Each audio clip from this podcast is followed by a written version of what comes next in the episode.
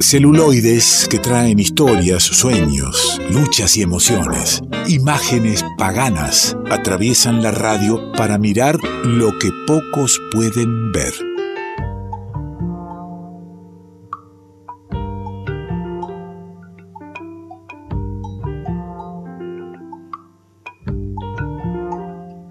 Y para mirar lo que pocos pueden ver, nada mejor que, tener a, alguien que sabemos que lo pasa mirando y, va eligiendo qué cosas puede convidar en el revuelto.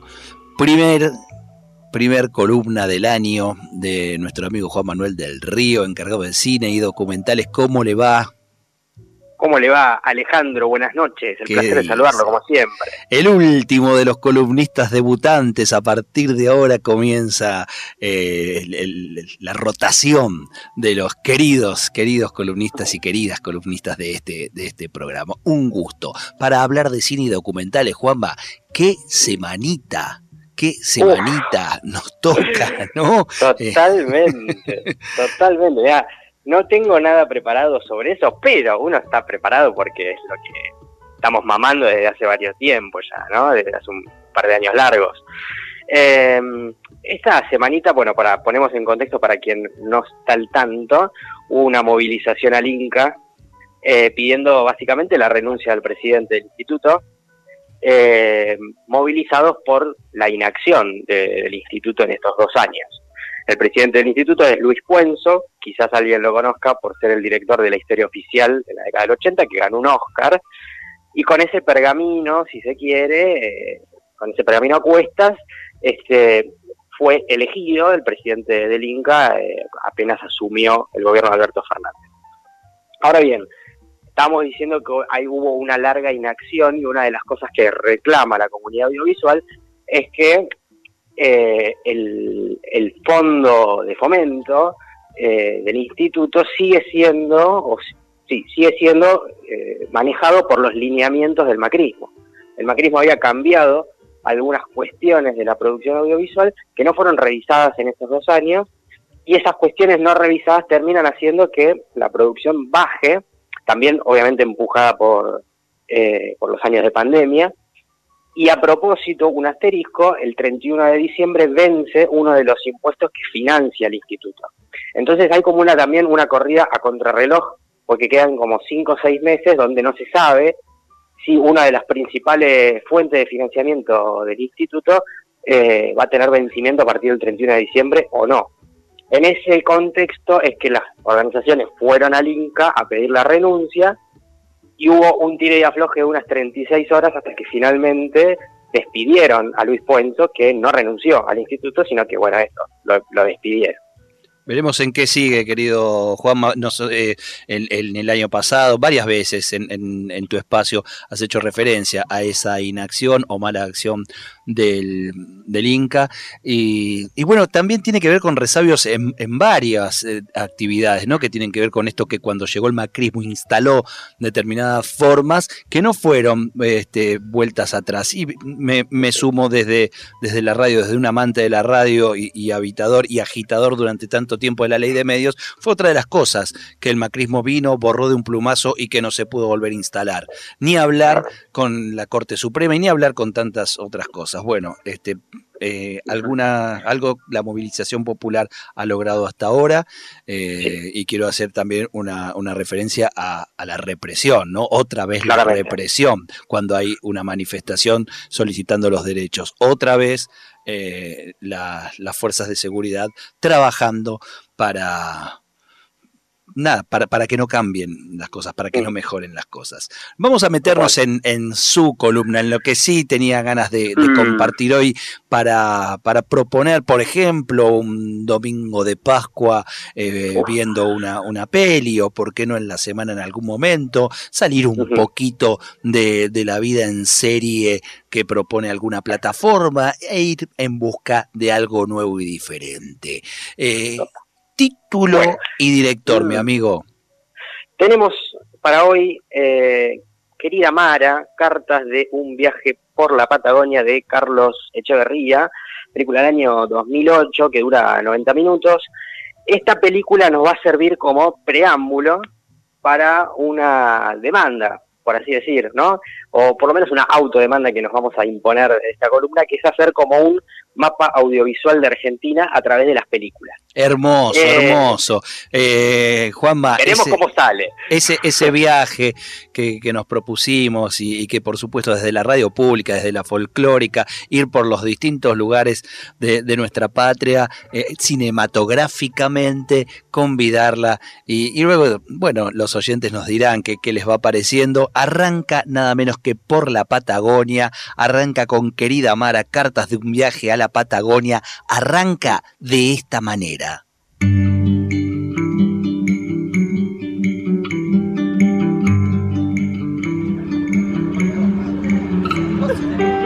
Querida Mara, comenzó el viaje. Esta carta da vida a la promesa y desde cada lugar del sur recorrido buscaré enviarte mis señales. Este será el primero de tantos días en el que solo nos encontraremos a través de las palabras, como estas, que ya te necesitan cerca. Todo marcha bien y en algún lugar lejos espera la primera estancia, sin saber de regresos, aunque sí de distancias, que dejan espacios incompletos y nadie se permite nombrarlos. Mientras tanto, se hacen cuentas, se pronostican ganancias. Yo estoy aquí, acompañando. Soy uno más.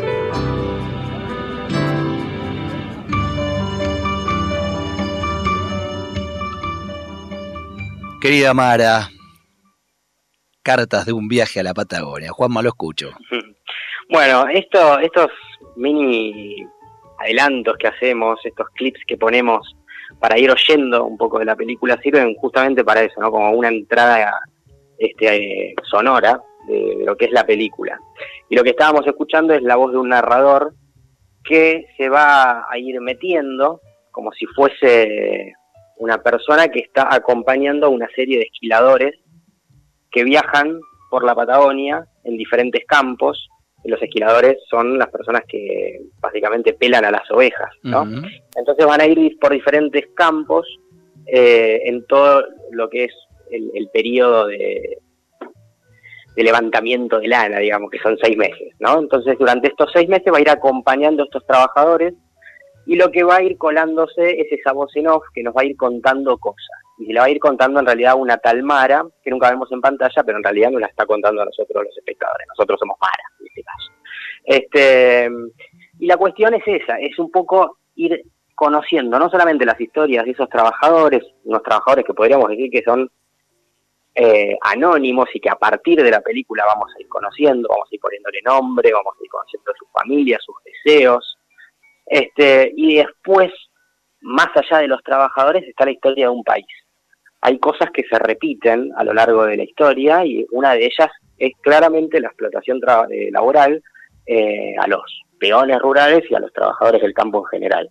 Los esquiladores son el escalón más bajo, si se quiere, de, esa cadena, en donde están no solamente los esquiladores, sino también eh, el patrón de estancia, y en el medio está el peón, una suerte de persona, entre muchas comillas, privilegiada, porque vive en un solo lugar, eh, trabaja, trabaja y vive en ese lugar, pero digamos que entre muchas otras comillas. ¿Por qué? Porque los esquiladores son eh, personas que trabajan seis meses. Entonces, entre el explotador y el explotado y el muy explotado hay como toda una cadena de explotación que la película va a ir tratando de desentrañar, si se quiere, en la medida en la que, repito, también incluye la historia más general. Porque este viaje, como bien decíamos, es un viaje por la Patagonia y no obvia cosas como, por ejemplo, eh, la Patagonia rebelde. Entonces hace un paréntesis la película para mirar por la ventana, mientras acompañamos a estos trabajadores que van recorriendo un colectivo muy precario, para mirar por la ventana y ver ese fusilamiento, recordar, en realidad no verlo. Recordar eso, ese fusilamiento a 1500 trabajadores de campo eh, en principios del siglo XX y trazar un puente entre ese principio del siglo XX y esta actualidad, principios del siglo XXI, y tristemente notar que aquella matanza quizás haya sido un disciplinamiento para los trabajadores de hoy, como que esa matanza todavía sigue viva, de alguna manera. Sin duda. Este, y cómo funciona eso en la actualidad. Es como es muy interesante siempre cuando la historia con mayúscula vuelve al presente y no es una, una pieza de museo la historia, ¿no? Hay piezas de museo, esta roca, por ejemplo, en el centro de Bariloche. Bueno, pero es, es, una pieza de museo roca que también tiene eh, en su actualidad otros nombres, ¿no? Claro.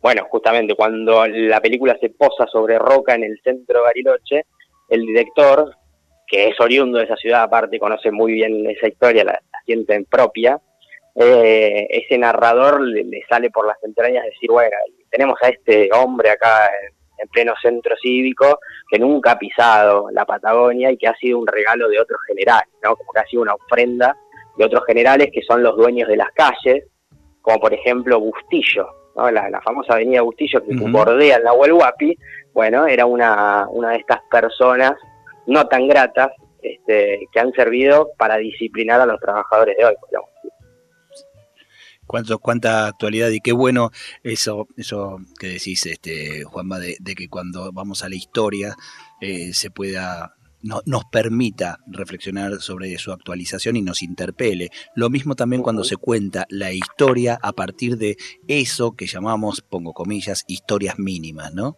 Claramente, bueno, una de esas historias mínimas que va a ir descubriendo la película es la de José Luis, un correntino, un muchacho de Curuzucuatía, que tiene esta cosa de, bueno, durante seis meses vivo en otro lugar, voy girando, y mientras está esquilando las ovejas, bueno, está ahí el, documentalista preguntándole, bueno, ¿vos qué sentís? ¿Qué, qué pensás mientras estás trabajando? Este, dándole rasgos humanos también a quienes siempre fueron considerados como la barbarie, ¿no? Pensemos en, cualquier representación del siglo XIX, del siglo XX, eh, sobre los indios, siempre fueron los salvajes, los que no piensan, los que hacen y nada más, los brutos, y de repente esta película le está invitando a pensar o le está invitando a decir en realidad qué es lo que piensa, qué es lo que siente, y mientras lo vemos agachado y sufriendo seguramente dolores de cintura mientras está esquilando, eh, nos, nos cuenta, bueno, yo mientras estoy esquilando estoy pensando en cuántas ovejas tengo que hacer hoy para ganar, ganar el mango y llevárselo a mi familia, estoy pensando en mi familia en que no la veo hace tanto tiempo, este, en mis hijos, en qué estarán haciendo.